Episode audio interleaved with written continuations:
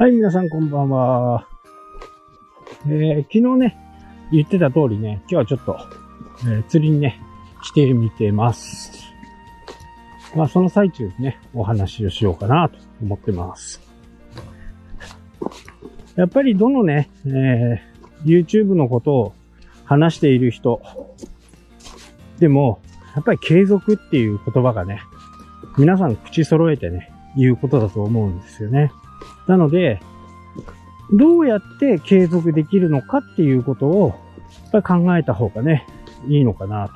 まあ、ジャンルを絞るとかね、アイキャッチをどうするとか、まあ、サムネイルですね。サムネイルをどうするとかっていう話も大切なんですけどね。それよりも、やっぱ継続してできることなので、やっぱり自分がこう、楽しみながらね、できることとか、自分が教えていることをね、YouTube で発信する。で、そこでね、大体言われること、質問されることっていうかね、えー、じゃあ本業のね、お金をもらって、そういう講習をしてたりね、えー、そういう部分は、どうやってやっていけばいいんですか？っていうふうにね、言われますけど、それはやっぱり YouTube とね、フェイス2フェイスでやれば、まあ全く違うことになると思うんですよね。これ考え方次第なんですよ。えそんなことまで言っちゃっていいのっていうふうに思われるのは同業他社からなんですよね。普通に YouTube を見てる人が、わ、これはすごいことを言ってるなっていうふうに感じることはまずないんですよ。初めてね、えそういうふうな動画を見るわけだから、それがまずないんですね。なので、そこをね、意識してえー、やると、ちょっとね、あの、コンテンツが面白くな、面白くなくなっちゃう。本当に有料でお金を払ってね、えー、講座を聞きに来てくれたりする人たちと、そこではね、あの区別はしない方がいいんですね。同じことを言った方がいい。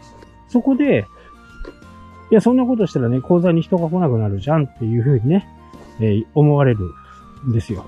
でも、講座に来てくれたり、フェイス2フェイスになった場合、まあ今はね、ブラウン管越しかもしれませんけどね、パソコン越しかもしれませんけど、そうなると、YouTube って言っても、やっぱり一方通行なんですよね。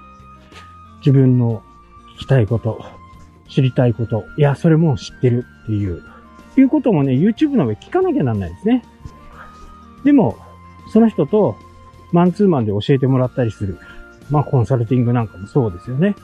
その会社に合わせた、その個人に合わせたやり方、方法をお伝えしていくんですよね。まあそういったところがこう、YouTube とリアルの部分の大きな違いですよね。知りたいこと。いや、それも知ってるって思っても、YouTube で言ったところで答えてくれないですよね。答えるにしても、一週間後とかね。今すぐ聞きたいのに、と。思ってても、なかなか聞けないっていうのがね、YouTube じゃないですか。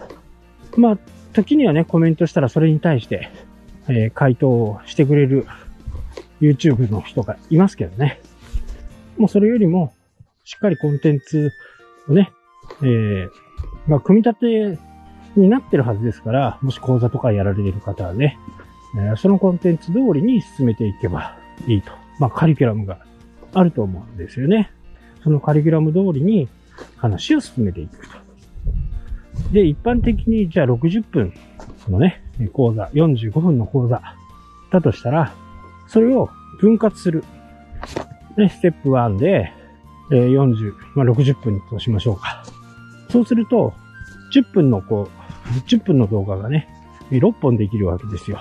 はじめに、え、イントロを入れてね、説明入れて、そしてアウトロを入れて、やるとは、コンテンツ自体は8分で終わるわけですよね。そういうのを、ワンステップ、ね、キャプチャー1として60分、キャプチャーが10あるとすれば、60本できるわけですよね、動画がね。で、溜まった質問とかね、そういったものを回答していく回を作るというふうな形にすると、コンテンツってね、どんどん増えていくんですよね。そうやって、えー、作る、計画をする。そして撮る。で、編集をする。あとは、計画通りにね、配信をしていけばいいんじゃないかなというふうに思います。そうすると、チャンネル登録者必ず増えるんでね、ぜひともね、挑戦してみてください。はい。というわけで、今日はこの辺で終わりとなります。それではまた。したっけ？